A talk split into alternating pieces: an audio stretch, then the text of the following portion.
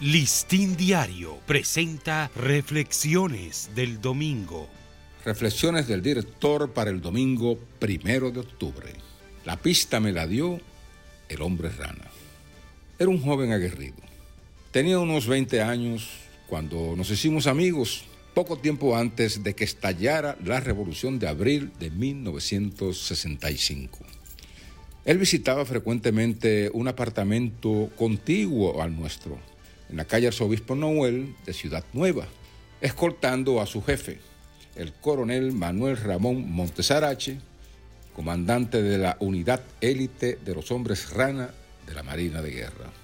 A veces iba solo, vistiendo siempre de negro, que era el uniforme distintivo de los hombres rana, cuando terminaba su día en la base militar y sacaba tiempo para conquistar el amor de una joven vecina.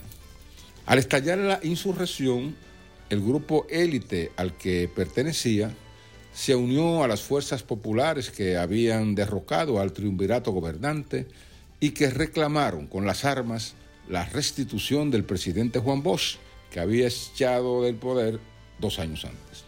Fue un audaz combatiente contra las tropas regulares y contra las fuerzas interventoras de Estados Unidos y otros países despachadas al país para sofocar la incipiente rebelión. Meses después del 24 de abril de 1965, cuando se produjo el acuerdo de paz para poner fin a los combates, el expresidente Bosch retornó de su forzado destierro e intentó recuperar el poder en las elecciones organizadas en 1966 compitiendo con Joaquín Balaguer, que también había regresado del exilio.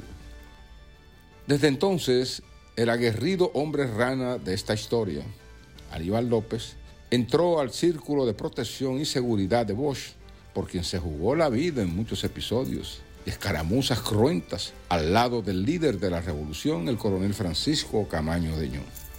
Tras perder las elecciones de 1966, Bosch marchó de nuevo al exilio en Benidorm España, mientras Aníbal López se enrolaba en academias de entrenamiento político-militar en China y otros países comunistas. Al retornar de nuevo al país el 16 de abril de 1970 para competir otra vez con Balaguer en las elecciones de ese año, una impresionante multitud le dio la bienvenida a Bosch en el aeropuerto. El listín diario me asignó como reportero la cobertura de la llegada y nuestro vehículo era de los primeros que seguía de cerca el auto del expresidente. Pero en un momento dado, la caravana detuvo la marcha en la autopista de las Américas y se produjo un raro y relampagueante escarceo del equipo de seguridad de Bosch que duró unos minutos. Al ponerse de nuevo en marcha la comitiva y disponerse a entrar en la capital, un vehículo se salió misteriosamente de la ruta para tomar otra dirección en solitario. Al percatarme de que en la parte trasera iba un hombre recostado sobre el vidrio del automóvil y que este era mi amigo Aníbal López, le ordené al chofer de nuestro vehículo que lo siguiera y se olvidara del resto de la caravana mayor.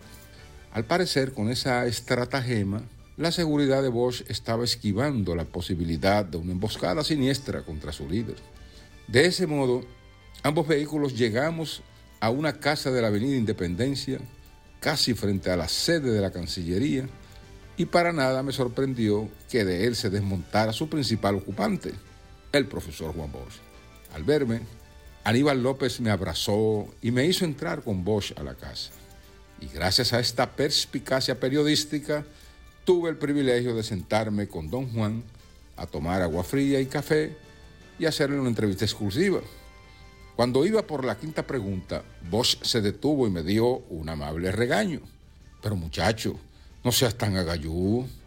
Deja que lleguen tus otros compañeros y entonces hacemos una rueda de prensa general.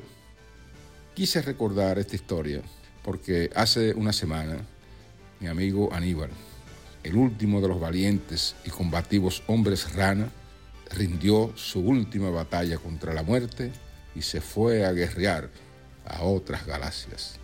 Que en paz descanse. Listín Diario presentó Reflexiones del Domingo.